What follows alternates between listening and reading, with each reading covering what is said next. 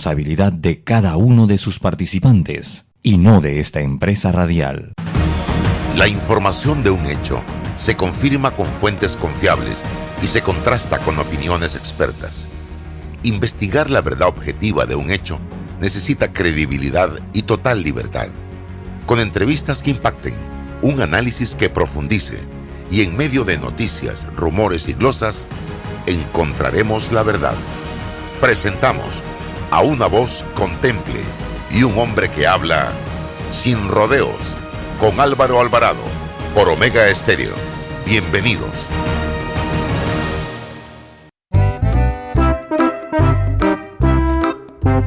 Hola, ¿has paseado en el metro? Es bien bonito, pero es importante dejar salir antes de entrar al tren, circular siempre por la derecha, no botar ni un solo papel, no consumir alimentos y bebidas en la estación. Hola amigos, hoy les contaremos en cuatro sencillos pasos cómo lograr sus metas ahorrando. Paso 1. Determina la cifra que puedes ahorrar y lleva un control de tus gastos. Paso 2. Plantéate una meta. Paso 3. Abre una cuenta de ahorros en caja de ahorros que tiene para niños, jóvenes y adultos. Paso 4. No te lo gastes todo y ahorra para el futuro, porque con esfuerzo puedes lograr todo lo que te propongas. Caja de ahorros, el banco de la familia parameña. En Mi Bus seguimos modernizando el transporte público para brindarte un Panamá más conectado, reforzando las rutas complementarias de tu barrio para que llegues al punto de conectividad de tu zona. En el este, cuentas con la zona paga Metro Pedregal, en el norte, con la zona paga Los Andes, y en el centro, con la zona paga 5 de Mayo, en donde tendrás rutas troncales y corredores de alta frecuencia, y así puedes trasladarte de una forma más rápida y segura. Sigue avanzando en tu viaje realizando el transporte gratuito y aprovecha todos los beneficios en tiempo y dinero. Y recuerda, no bajes la guardia contra la COVID-19. Al viajar con nosotros, usa tu mascarilla, pantalla facial y gel alcoholado. Mi bus, la gente que mueve a Panamá. Para develar lo que es cierto, hace falta hablar sin rodeos con Álvaro Alvarado.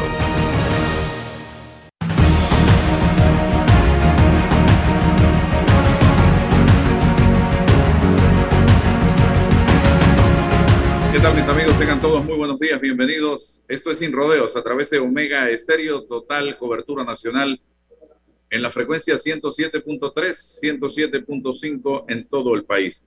Bien, eh, está con nosotros en mesa hoy eh, César Relova, el colega Rolando Rodríguez del diario La Prensa. Y también vamos a tener en primera instancia eh, a el doctor Ernesto Ibarra, él es biomédico, porque la semana pasada se dio a conocer la destitución de eh, una profesional de la biomédica, vamos a cerrar acá rapidito, que había sido parte de las personas o los profesionales que en su momento eh, pusieron al tanto a las autoridades de un tema con los ventiladores eh, que se dio a principios de la pandemia en el año 2020. Ya tengo en línea a el doctor Ernesto Ibarra. Luego vamos a estar hablando sobre el tema de el proyecto de fallo Sedalice y luego, si nos da el tiempo también, queremos meter, eh, introducir el tema de las reformas electorales.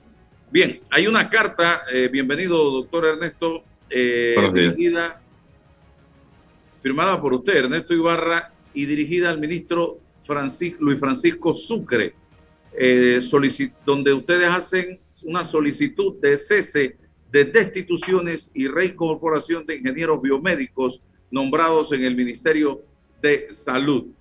Todo esto detona con la destitución. Eh, la semana pasada yo recibí esa información de Claribel Rodríguez eh, por parte de el presidente de la República en un considerando y luego un decreto de dejar sin efecto el nombramiento de ella, que fue precisamente la que informó a sus superiores las irregularidades en la entrega de ventiladores que iban a ser utilizados en el hospital Nicolás Solano. Ella fue eh, cesada de su cargo ahora, pero se le separó del cargo de jefa de departamento en agosto del 2020. O sea que ya se habían tomado medidas contra ella y lo que se rumora es por haber destapado esta olla de grillos. Eh, dígame, doctor, ¿qué es lo que está pasando, por favor? Ok, yo quiero eh, comentar también que la destitución de la ingeniera Claribel Rodríguez es la sexta destitución de ingenieros biomédicos desde eh, la entrada en vigencia del, del periodo del actual gobierno. Yo, quiero, yo quiero mencionar que además de la ingeniera eh, Rodríguez, también se destituyó al ingeniero Dani Vallejos mediante el decreto número 1048 del 8 de septiembre del 2020. También se destituyó a la ingeniera Marta Torrento con el, mediante el decreto 1047. También se destituyó eh, al ingeniero Reinaldo eh, Pardo eh, mediante el decreto número 82. También se destituyó al técnico Julio Villarreal mediante el decreto 654 y también se destituyó a la ingeniera Mari Carmen León. Pero este último caso la ingeniera Mari Carmen León se le estaba destituyendo y eh, a, diferencia de los otros, de los otros ingenieros y técnicos, la ingeniera eh, Mari Carmen era o estaba como personal transitorio, los demás estaban como eh, personal permanente. Les quiero comentar esto porque la ingeniera Mari Carmen León estaba con un contrato hasta el 31 de diciembre desde, desde el 2021. Del 2021 y eh, interrumpieron su contrato mediante esta resolución que posteriormente se reconsideró. Ahora, entrando a la ingeniera eh, Claribel Rodríguez, yo quiero que se vea, se vea lo siguiente. Nosotros tenemos una ley, que es la ley 64 del 3 de octubre del 2017, que se promulgó en Gaceta Oficial 28379-B.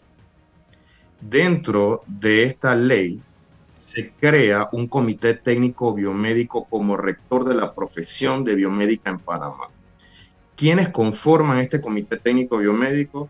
El ministro de Salud o un representante, un representante de la Caja del Seguro Social, un representante de la Asociación Panameña de Técnicos e Ingenieros Biomédicos y Afines, un representante de la Asociación Nacional de Ingenieros y Técnicos de Electromedicina, un representante de la Asociación Panameña de Ingenieros Biomédicos, un representante biomédico del Consejo de Rectores de Panamá y un representante de la Sociedad Panameña de Ingenieros y Arquitectos. El ministro de Salud, mediante la resolución número 163 del 23 de marzo del 2021, eh, coloca en decreto quiénes van a ser el principal y suplente de estas eh, asociaciones e instituciones, de los cuales yo soy el principal de la Asociación Panameña de ingeniería biomédica. Entonces, lo que le comento es lo siguiente. El Comité Técnico Biomédico, dentro de las funciones del Comité Técnico Biomédico, tiene varias cosas, entre ellas la parte de ética profesional y entre ellas también el tema de velar por los derechos eh, de los ingenieros biomédicos. Cosa que pareciera contradictoria porque dentro de esta ley, la ley 64 del 3 de octubre del 2017, promulgada en esta Gaceta indican el artículo 12. Los biomédicos que presten servicios en las instituciones del Estado y los que sean nombrados después de la promulgación de la presente ley gozarán de estabilidad en sus funciones. Adicionalmente dice el artículo 11 que se reconoce a los profesionales y especialistas biomédicos como funcionarios de la cartera de salud en las instituciones en las cuales se encuentren laboral, eh, laborando hasta en ese momento. ¿Qué es lo que pasa aquí? Y yo quiero que ustedes vean esto. El artículo 12 es claro. Los biomédicos que presten servicios en las instituciones del Estado y los que sean nombrados después de la promulgación de la ley gozarán con estabilidad. ¿Qué pasa? Ahí no dice, y hay un tecnicismo que están utilizando, que está, que está mal, y confío que sea un error por parte del Ministerio de Salud que puedan rectificar lo siguiente. Dice La, la ingeniera Claribel fue destituida por considerando lo siguiente. El artículo 300 de la Constitución Política de la República de Panamá, donde dice que la estabilidad de los servidores públicos en su cargo estará condicionada a sus competencias, lealtad y moralidad en el servicio. Yo quiero, y me voy a tomar unos minutos para aclarar lo siguiente. Yo quiero, yo quiero en ese punto hablar acerca del código de ética de los profesionales de la salud. Nosotros estamos llamados a cumplir los parámetros de nuestra profesión como profesionales de la salud. Y por ende nosotros tenemos que velar por el cumplimiento de todo lo que tenga que ver con la seguridad del paciente. Y voy a decir textual, eh, el código de ética del Instituto of Electrical and Electronic Engineer, donde también forma el capítulo de Ingeniería, Medicina y Biología, al cual formamos parte los ingenieros biomédicos, en el cual dice, el código de ética del IEEE dice, en el punto 1 o en el numeral 1 del código de ética, que son 10 numerales, indica aceptar la responsabilidad en la toma de decisiones de ingeniería consecuentes con la seguridad, salud y bienestar de las personas o el entorno. En ese código de ética también el numeral 5 nos indica, te estipula, ¿ok?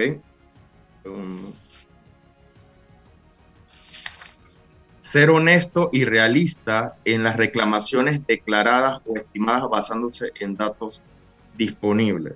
Yo quiero que, eh, que vean que en, el, en, la, en la parte de, de, lo que se está considerando o de lo que se considera en la, en la Constitución, habla acerca de moralidad y, y, y la, nosotros nos debemos a los códigos de ética de nuestra profesión.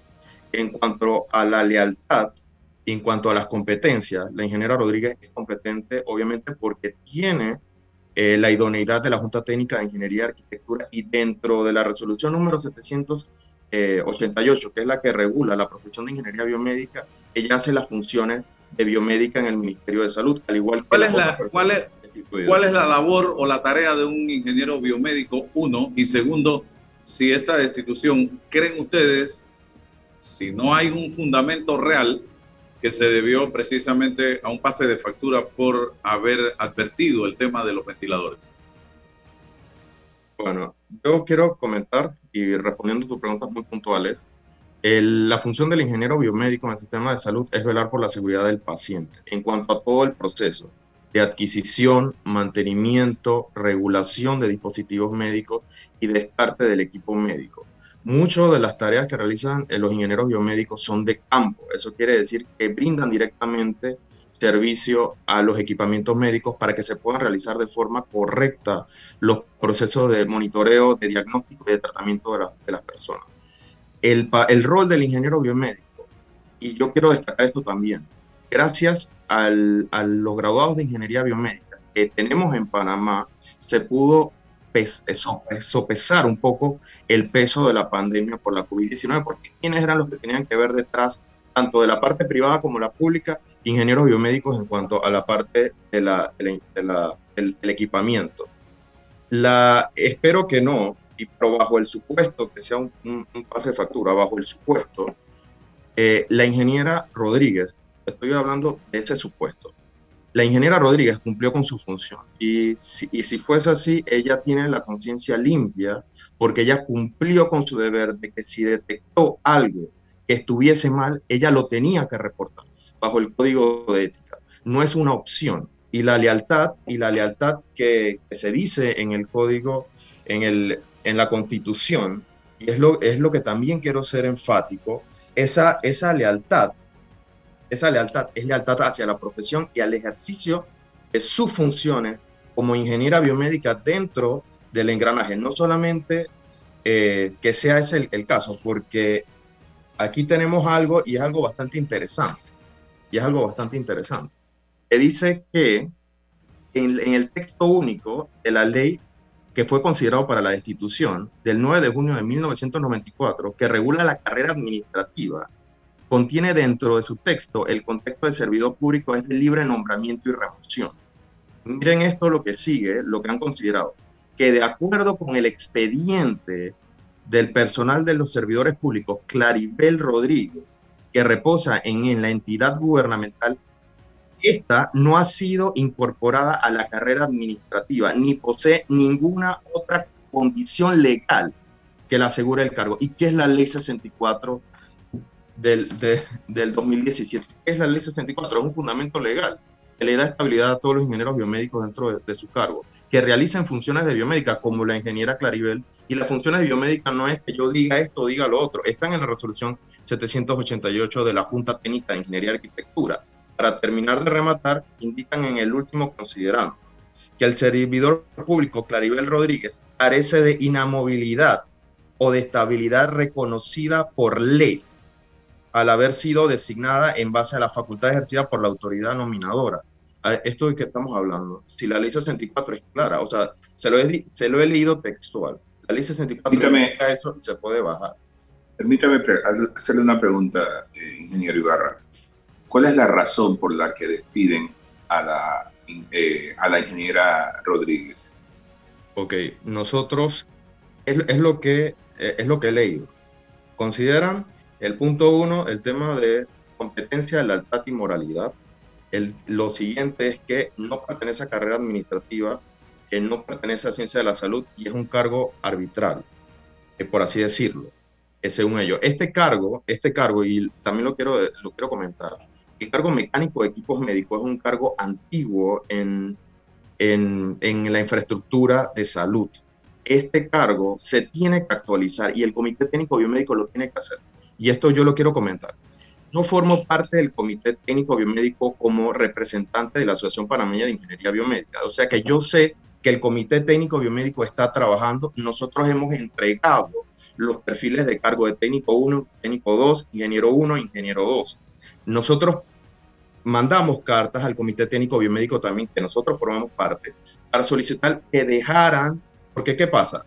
Todo lo que está en contra de la ley es ilegal. Entonces, por ende, si estamos haciendo algo en contra de la ley, tenemos que pararlo hasta el, el Comité Técnico Biomédico es parte del MINSA, regule el tema de pasar todos los cargos de mecánico de equipos médicos a los cargos de ingeniero biomédico como tal. Pero en sí, la ley, la ley indica que son funciones biomédicos que están realizando en su cargo. Entonces, si son funciones de biomédico, es lo que están haciendo de ingeniero biomédico, está regulado por la Junta Técnica de Ingeniería y Arquitectura y hay un listado de funciones y todas las funciones las hace la ingeniera Claribel Rodríguez. Entonces, yo no veo, yo no veo por qué se está actuando de esta forma. Entonces, el Comité Técnico Biomédico, que es parte del MINSA, que lo formamos todas las instituciones que les comentamos, estamos trabajando para poder pasar ese, ese pase y poder que quede eh, todos los ingenieros biomédicos bajo el cargo que debería ser. Pero ¿qué pasa? El tecnicismo que mecánico de equipos médicos no está dentro de la carrera administrativa, es el que están utilizando para libre remoción.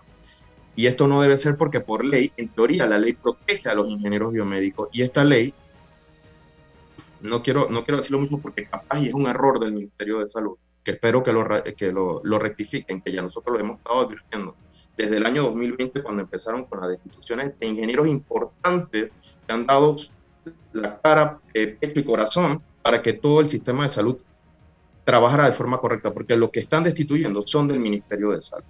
Porque el, en la Caja del Seguro Social, ellos tienen el, los perfiles correctamente, que solamente hay que homologarlos, pero en la única entidad que se está haciendo es en el Ministerio de Salud. Y se está haciendo desde la entrada en vigor de este gobierno. que es lo que yo pienso que tal vez hay una desvinculación con el tema de esta ley, y, pero se lo hemos estado pasando por cartas y explicando y esperemos que rectifiquen este error porque eh, lastimosamente es caldeado los ánimos del gremio y del grupo de profesionales de, ingenieros biomédicos eh, y vamos y, y, se, y están movimientos eh, aspectos que podrían llegar a lo que no queremos, que es el tema de manifestaciones pacíficas, obviamente, manifestaciones pacíficas, o hasta un llamado a huelga. Y se lo hemos advertido en la nota del 15 de octubre que se le entregó al ministro, que el hecho de esas acciones contradictorias que están haciendo, que van en contra de la ley, y que nosotros como Comité Técnico Biomédico, porque yo formo parte del Comité Técnico Biomédico, yo le puedo decir que el Comité Técnico Biomédico está trabajando, se está comunicando lo que se está haciendo, el, el Ministerio de Salud o la parte de recursos humanos está colaborando, no sé qué está pasando. Es, por eso es la última llamada.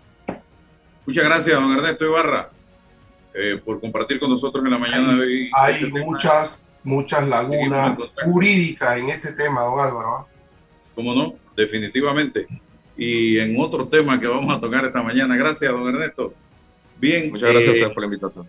Eh, desde el fin de semana ha estado circulando eh, información relacionada con un proyecto de fallo del magistrado de la Corte Suprema de Justicia, eh, Cecilio Sedalice, nombrado en el gobierno del expresidente Juan Carlos Varela. Hoy la prensa hace un despliegue de este tema muy interesante bajo la firma de Rodrigo Noriega y dice un proyecto de fallo de 50 páginas de extensión preparado por el magistrado de la Corte Suprema de Justicia, Cecilio Sedalice, declararía como inconstitucional una decisión oral con fecha del 4 de julio del 2018 del entonces magistrado juez de garantía Jerónimo Mejía. Esa decisión de Mejía rechazaba una impugnación de la defensa técnica del expresidente de la República, Ricardo Martinelli Berrocal, y que cuestionaba la realización de una audiencia de acusación en el caso de los pinchazos sin que antes se realizara una imputación. El proyecto de fallo de Sedalice decidiría una acción de inconstitucionalidad interpuesta por el abogado Carlos Carrillo Gomila el 9 de febrero del presente año, de conseguir el respaldo de los cuatro magistrados del Pleno de la Corte Suprema. El fallo anularía el proceso de los pinchazos iniciado en el 2015 y que actualmente se encuentra en fase de juicio en el sistema penal acusatorio. Si se concreta el fallo de Sedalice, quedaría establecido que en Panamá no hay cosa juzgada, ya que los propios fallos de la Corte Suprema son irrespetados y solo la justicia estará disponible para el mejor postor. Esto es parte de este importante análisis que se hace con mucha información por parte del diario La Prensa, firmado por Rodrigo Noriega, y eh, saca la fotografía de los nueve magistrados de la Corte, ahí está Sedalice, está Yuprado, está Fábrega, está Russo, está De León, que está ya saliendo, está eh, María Eugenia López, Maribel Cornejo, Olmedo Arrocha y está también el, magistrado Vázquez. Rolando Rodríguez, esta información eh, para que le explique a la gente qué es lo que realmente pasaría o está pasando en la Corte en este momento con este tema.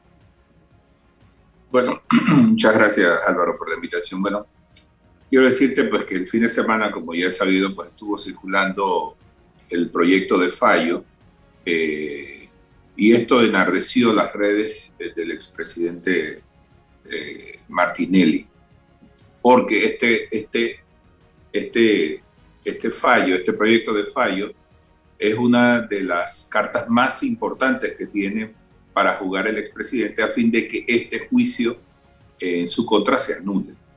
Entonces, el, argumento que ha presentado siempre la defensa es que eh, el, proceso legal contra Martinelli debió iniciarse con, un, con, una audiencia de imputación, cosa que no ocurrió. Y por lo tanto, pues ha presentado, en, eh, presentó ante la Corte pues una, una, un amparo de garantías constitucionales a fin de que esto eh, se anule todo el proceso debido a que fallaron o, el, juicio empezó con una falla eh, procesal. De manera que esto, el, el, magistrado ponente, en este caso el que ha presentado este proyecto de fallo, es Ceralice. Pero como bien dice Rodrigo Noriega en su análisis de hoy, hay algunas cosas que este fallo o este proyecto de fallo eh, no, no considera.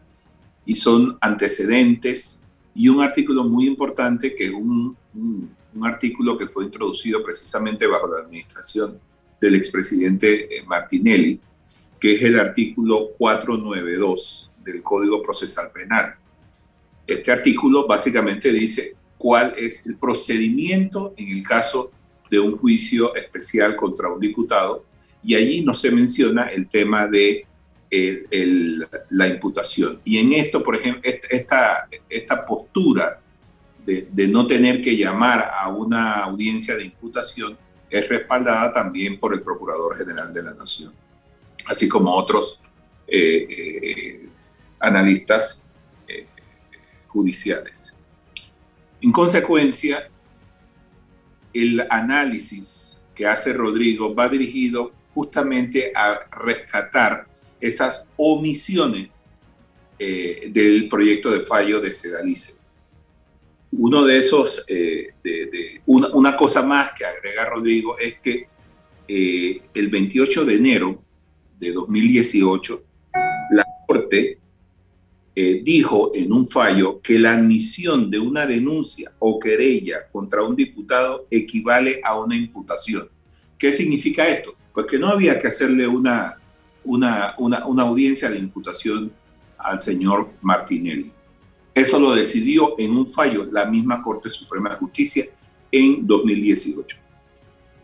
Y en diciembre de 2018 hubo otro fallo de la Corte Suprema en la que decían que todas las actuaciones del magistrado de garantías, como recordarán era el magistrado Jerónimo Mejía, todas las actuaciones, decía ese fallo, habían sido correctas, excepto, excepto que el proceso contra Martinelli siguiera en la Corte cuando él había renunciado a su condición de parlamentario.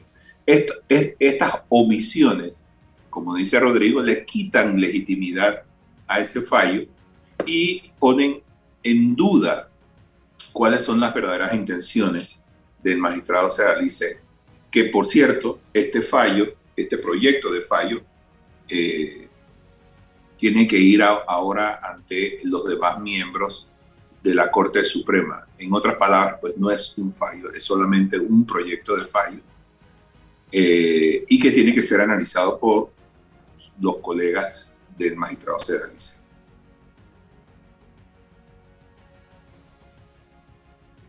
Buenos días, Álvaro.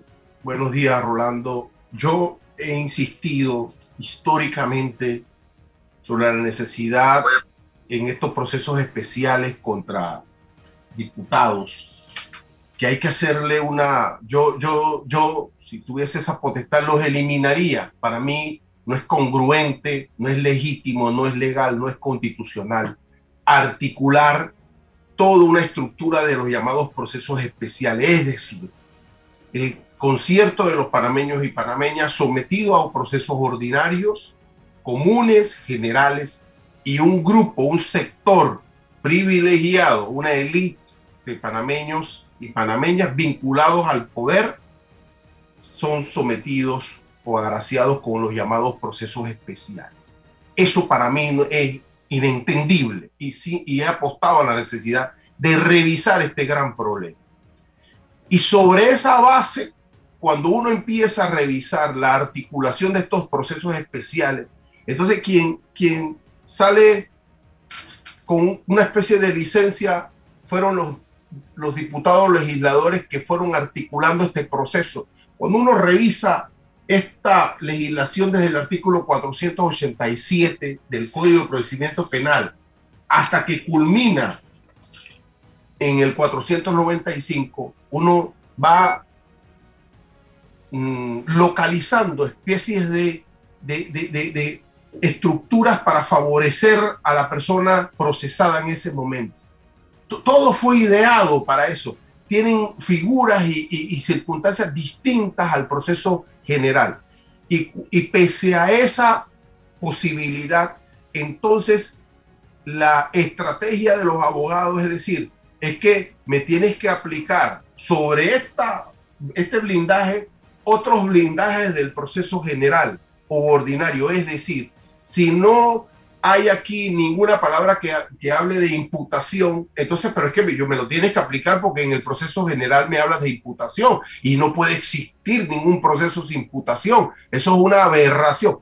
Aberración es el propio proceso especial. Y, y yo no sé cuándo ni cómo vamos a presionar en la Asamblea. Yo le, yo le he presentado a, algunos diputados mi, mi, mi, mi esfuerzo para poder derogar este proceso o reformarlo en algún momento. No hay ningún, han hecho uno o dos ahora que se, alguien descubrió que se condena ahora con dos tercios, corrieron a, presentar, yo creo, un proyecto en ese sentido. Pero el propio proceso especial hay que reformarlo, hay que derogarlo o es como esto. Entonces, yo no voy a, yo sí por mi formación, yo estoy con dos periodistas de mucha experiencia, por mi formación como abogado, yo no voy a comentar un proyecto eh, que anda por ahí, no lo voy a hacer, yo voy a esperar que oficialmente los magistrados eh, den su opinión, generen una posición específica sobre este problema, que para mí es serio porque la consecuencia sería terrible en cualquier sentido, se tiene que definir este proceso se tiene que definir a través ya del esfuerzo que está haciendo tres jueces de conocimiento para desatar judicialmente un proceso. No me hable del proyecto, lo acepto, su, su corriente va en contravía con la de nosotros por la formación de ambos, pero sí podemos hacer un poco de docencia. Por ejemplo, eh, la velocidad con la que un caso como este se puede resolver considerando, eh, Rolando también, por la información que manejo, que se han presentado varias observaciones al proyecto de fallo y que eso pudiera generar la demora en el resultado y que esto tiene que ir a un pleno para que sea discutido. Eh, hablemos así en términos de docencia. Claro. Eh, y, y, y, y, si esto, porque también hay que tomar en cuenta que la Corte de hoy, 2021, es una. La Corte de enero del 2022 es otra. Hay otra correlación de fuerzas. Salen dos magistrados de la Corte Suprema. Todo esto hay que ponerlo sobre la mesa en el debate y en el análisis. César y luego Rolando. Sí, es correcto. Bueno, el procedimiento en materia de estas demandas de inconstitucionalidad pasan por ello. Un, se recibe, uno de los nueve magistrados recibe y queda como ponente, en este caso eh, sí podemos señalar que el magistrado Sedaliza es el ponente, ha presentado para la consideración del Pleno de la Corte su proyecto, su pensamiento jurídico sobre la problemática constitucional y, y, tiene que pasarlo el proyecto, que debe pasárselo um, simultáneamente al resto, y cada uno de los magistrados tiene la posibilidad de que de observar, es decir, de presentar observaciones o contradicciones o puntos distintos o coincidentes con el proyecto. Si son dos más los magistrados, dos los magistrados que presentan observaciones, entonces la ley dice que se tiene que debatir en un pleno. Y el presidente de la corte tiene que fijar en, en qué pleno, qué día, en qué sesión se va a debatir este problema para que entonces entre los nueve, tanto el que presentó el proyecto como los que van a observar sustenten y presenten sus reflexiones jurídicas para determinar entonces si es que se cambia el proyecto, queda convencido el ponente o quedan convencidos los, los de la observación o al final cada uno se mantiene y se presenta entonces ya la reflexión por escrito ante el proyecto. Y por supuesto, cinco sobre cuatro marcarán la diferencia en uno u otro sentido de este fallo, de declarar la inconstitucionalidad o no, dependiendo, insisto, del de, eh, resultado de, de, la inteligencia y la reflexión de cada uno y de la, argumentación y decisión. Por supuesto, no hay garantía, estamos en octubre, de que, de que esto se discuta en un pleno próximo, eso dependemos del magistrado presidente que lo incorpore en la agenda de, algún, de alguno de los plenos o quedamos a la espera si no se da de la llegada de dos nuevas magistradas que tendrán igualmente el derecho de someterse a lo establecido por el magistrado anterior, a la que ellos están cubriendo, o presentar, si están en tiempo, sus observaciones o sus argumentaciones, porque no quedan, insisto, mm, obligadas a someterse a un criterio anterior. Esto puede pasar en un mes, en dos meses o en seis meses. Insisto, lo primero es que el presidente de la Corte active en la agenda del Pleno el debate o la discusión de este proyecto. Orlando. Bueno, eh, ciertamente ese es el procedimiento. Eh, yo no soy ningún abogado, pero entiendo que es así. Eh, y es importante, es muy importante entonces que esto, esto está en, eh, destacar el hecho de que esto está en su etapa inicial, pues es un proyecto de fallo que todavía tiene que hacer todo el recorrido, tiene que ser eh, eh, leído por los, de, los, los magistrados y todo esto. Y en cuanto a lo que decía el licenciado Ruilova, es importante aclarar la situación de un abogado respecto a el tema de, de, de, de la discusión de un proyecto de fallo como este. eh, es entendible, la formación de un abogado ciertamente va a, la formalidad. En el, en el, caso de los periodistas, los periodistas podemos escarbar, buscar, alguien nos facilita esto, y allí lo que prima sobre, sobre el tema de la confidencialidad, como un fallo como este que no se ha dado a conocer de forma oficial por parte de la Corte de Suprema Justicia, es el bien de la colectividad. En este caso nosotros tenemos que poner sobre la balanza el tema de la justicia. Ustedes saben perfectamente que la justicia en Panamá ha sido duramente cuestionada durante muchísimos años y este no ha sido la excepción. Este, este caso es, es muy importante para la salud eh, social del país. De manera que para nosotros es importante debatir estos temas porque atañen a la colectividad, no a, solamente al, destino judicial de, una, de, un acusado. Aquí hay mucho más en juego. Hace poco, hace unos días, estuve leyendo justamente una noticia de, lo mal que Panamá está eh, respecto al mundo en la aplicación de sus leyes.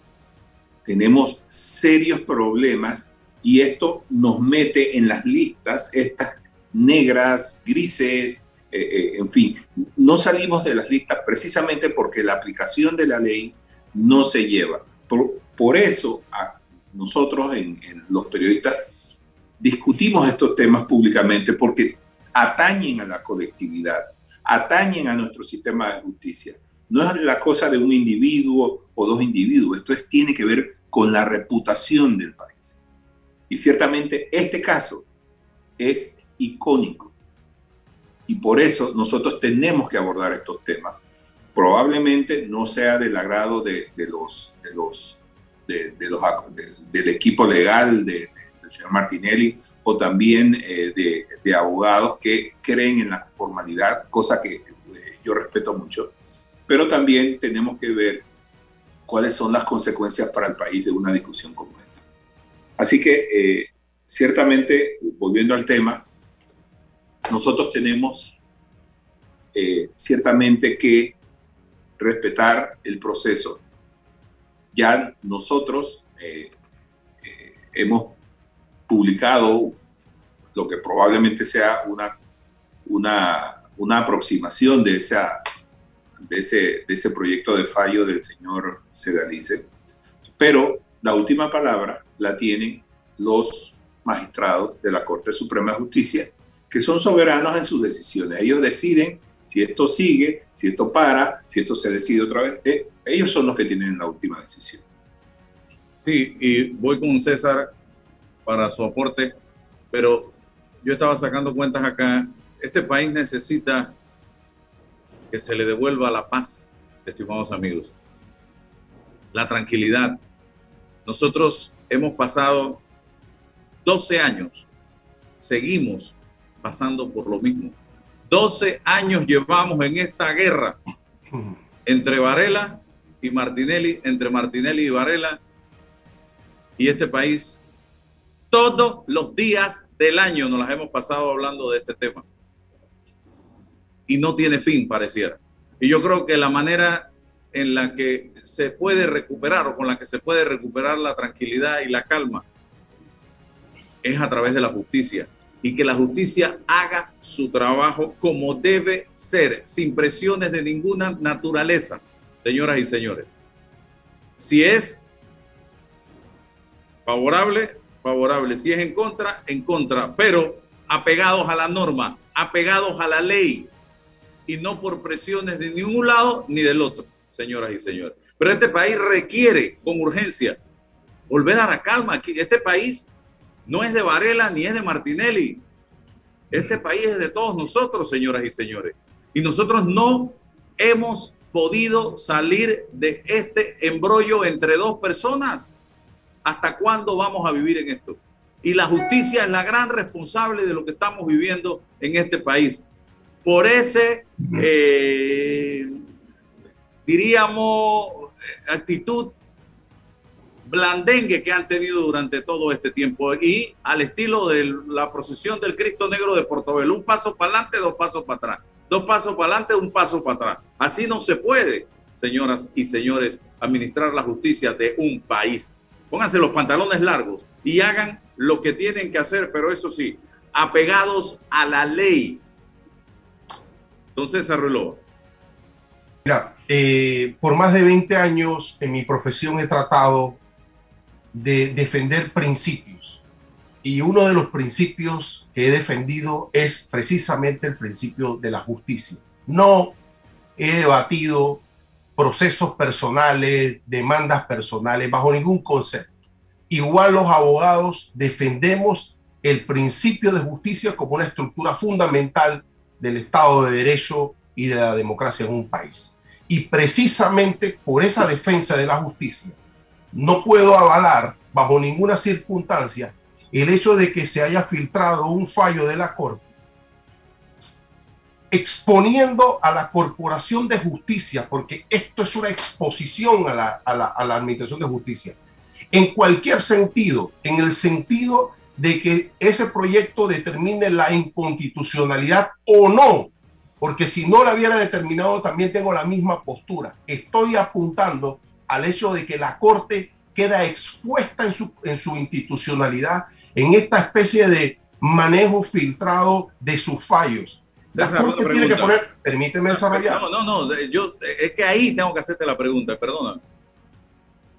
¿Por las manos de quién pasa un proyecto de fallo bueno, de la Corte? Bueno, la primera crítica, la primera es que por, el, por los magistrados y por todo el cuerpo y su estructura que tiene dentro de los despachos, hay una Secretaría General que tiene que velar por una especie de confidencialidad en algún momento. Esto no, esto, insisto, estoy hablando de la Corte institucionalmente. Y este Sí, no es el primer salió de caso. ahí. Eso Bueno, claro, ahí. y es una crítica específica a la institucionalidad de la Corte. Esto se tiene que remediar. Mira, en cualquier, si este proyecto hubiese sido declarando la constitucional, igualmente presento mis reparos y presento mi denuncia sobre lo que no puede pasar. Porque es en este caso Martinelli, pero en cualquier otro caso, como abogado, yo voy a, a- a- a- inmediatamente a reaccionar cuando todo el mundo conoce el fallo y las partes no lo conocen o sí lo conocen. Hablo de que esto no puede pasar. Mira Álvaro, se agrava más cuando quizás las, las, las, las juezas de conocimiento van a decidir este caso antes de fin de año. Y quizás esa demanda de inconstitucional no salga antes. Vamos a tener un fallo de un tribunal de conocimiento que ha pasado una temporada larga debatiendo probatoriamente y entonces la corte va a resolver después una situación de uno u otro sentido. Terrible para la justicia. ¿Por qué no en el procedimiento estos asuntos quedan ya resueltos y evacuados? Se supone que sí. También el proceso queda expuesto a la manipulación estratégica de las partes. Me, tengo blindaje, me salgo del inquisitivo del proceso especial para irme al ordinario. Toda esta cosa tenemos que, tenemos que resolverla para evitar estos tipos de circunstancias posteriores en las que incidencias aún constitucionales queden impactando el resultado, se supone, de la inmediación de tres jueces que están lidiando con este asunto. Entonces, es lo que yo hablo del aparataje de la justicia, Álvaro. Que se filtren estos fallos en cualquier sentido, para mí es repudiable institucionalmente. No hablo de los periodistas. Los periodistas van, tienen, por supuesto, el elemento, la materia. Hablo de la corporación. ¿De, de qué estamos hablando? La corte queda expuesta, el juez queda expuesto, cualquier juez de instancia, que el subsecretario le filtre el fallo antes de, emitirlo. Eh, alguien tiene que salir, al- alguna investigación se tiene que dar, algo debe pasar con independencia, porque defiende el principio de la justicia, de la transparencia. Y yo creo, no lo sé, en Estados Unidos por lo menos no pasa esto, que, eh, cualquiera maneje y filtre el fallo de los nueve magistrados de la Corte Suprema de Justicia, porque, porque no genera certeza para nada, ni para nadie, ni pudiésemos hablar de justicia bajo esos supuestos donde se filtran los fallos y no hay responsabilidad. Nadie dice absolutamente nada. ¿Cómo queda entonces mediatizado o no la independencia de los magistrados que van a leer y fallar este tema? Eso es una pregunta importante que hay que hacer en función de la justicia y de la certeza de lo que aquí tenemos que debatir. No hablo del periodismo, por supuesto que no. Ese es el trabajo de los periodistas. Pero nosotros los abogados también defendemos el principio de justicia en el buen sentido de la palabra. 12 años. Eh, sí, Rolando, ibas a hablar. Sí, brevemente, esto. Ciertamente el sistema de justicia de Panamá es serio. Yo concuerdo. Empezando por el hecho de que este tipo de cosas, como bien lo decía usted, señor Rulao, este, este tipo de procesos tiene procedimientos especiales cuando se trata de políticos. Entonces tú estás rompiendo la institucionalidad para privilegiar a cierta gente. Entonces, ¿qué hace la misma institucionalidad? Pues probablemente esta sea la reacción de, un, de, la Corte Suprema de Justicia. Yo no puedo ir contra la ley, pero sí puedo ver lo que, las consecuencias del rompimiento de la institucionalidad. Entonces, sí, aquí hay un debate que hacer sobre, eh, sobre todo esto, sobre la institucionalidad del país, que todos los días que pasa perdemos y perdemos y perdemos institucionalidad. Y la consecuencia directa de esto va a ser un caos. Pero es que hay que ver únicamente lo que está pasando en la, en la Asamblea Nacional de, de, de Diputados. Allí se están legalizando cosas que en el pasado eran ilegales. Entonces, ¿qué hace? ¿Qué hace la gente? Sí es verdad que hay un problema de la institución, pero yo también soy una persona que tengo que reaccionar frente a estas cosas. Soy un ciudadano que tengo que reaccionar. Probablemente esta sea la única forma. Llevar esto al debate público, llevar esto justamente donde estamos, a discutir la institucionalidad del país. Entonces, no veamos esto como una simple filtración. Aquí hay mucho. Rolando, fíjate que yo he insistido en la necesidad que el debate en el Pleno de la Corte Suprema de Justicia sea abierto y público. Fíjate, eso genera transparencia al sistema. Es. ¿Eh? Así, así es. Yo también estoy de acuerdo, porque ya en ese proceso solamente lo que va a venir es la decisión. Todos los demás hechos deben ser conocidos. Así Bien. Y hablando de la Asamblea, ayer el Pleno del Tribunal Electoral comunicó al país la decisión de rechazar el proyecto de ley 544 aprobado en la Asamblea Nacional, y yo le agrego esto a tambor batiente, sin mucho debate y sin mucho papeleo, el pasado viernes 15 de octubre, eh, por el cual se reforma el código electoral. Ellos están pidiendo que se, eh, se rechace esto y que sea vetado por razones de inexequibilidad inconstitucional y o de inconveniencia inexequible es algo que no es correcto, que no se apega a la constitución. Y por eso es que se está planteando la inexequibilidad, o sea, no se apega a la constitución este, estas reformas de la Asamblea, que hasta esta hora creo, porque anoche todavía no habían publicado el documento ya final aprobado el viernes, 48 horas y no lo habían publicado. Miren el desorden que hay en esa asamblea. Ellos plantean aquí eh, su posición de que es necesario corregir algunos temas vitales del sistema electoral panameño, la forma de asignar las curules por residuo en los circuitos plurinominales.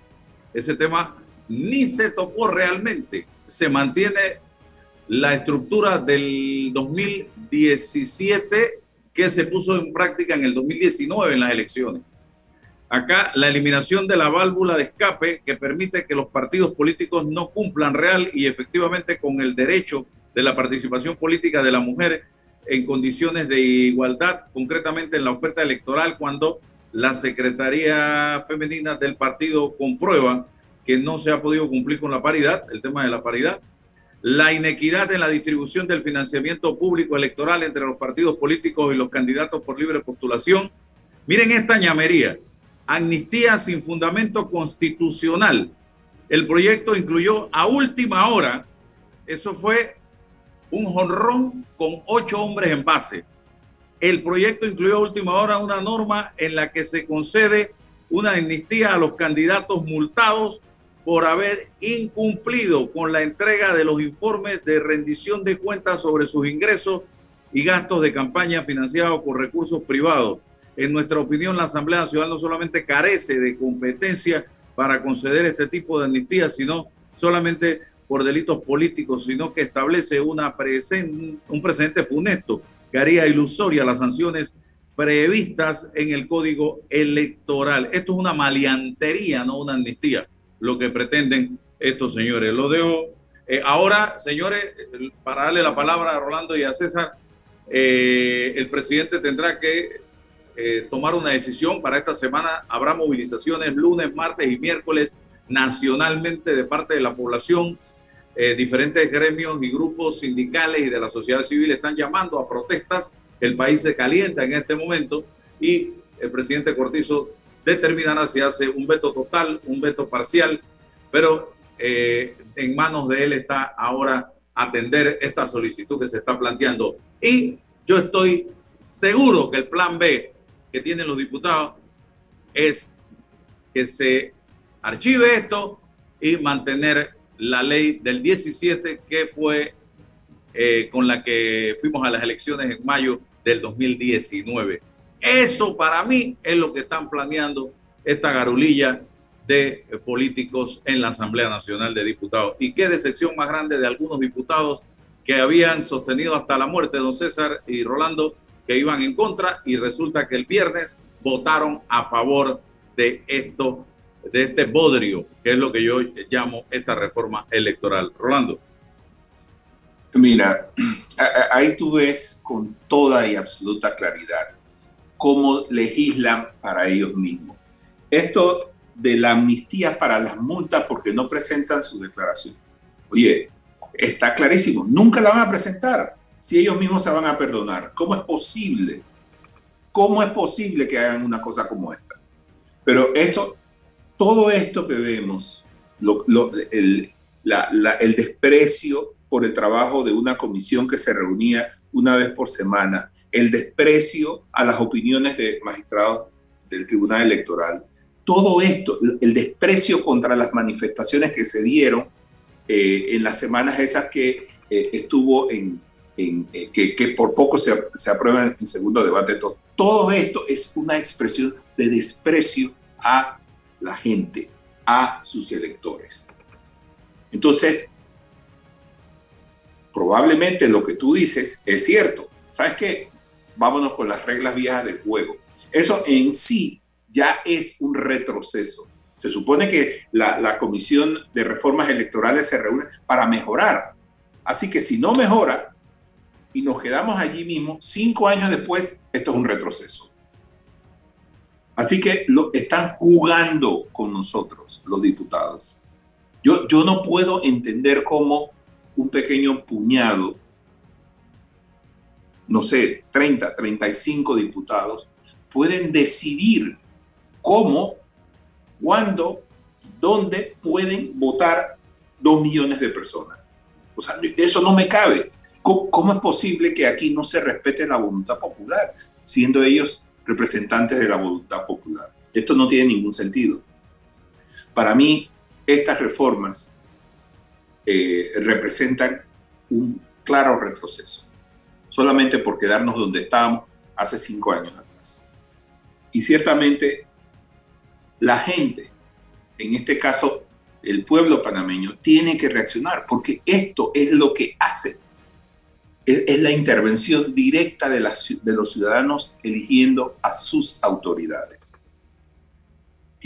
o hacemos algo, o sencillamente vamos a aceptar todo cuanto nos pongan en la mesa y,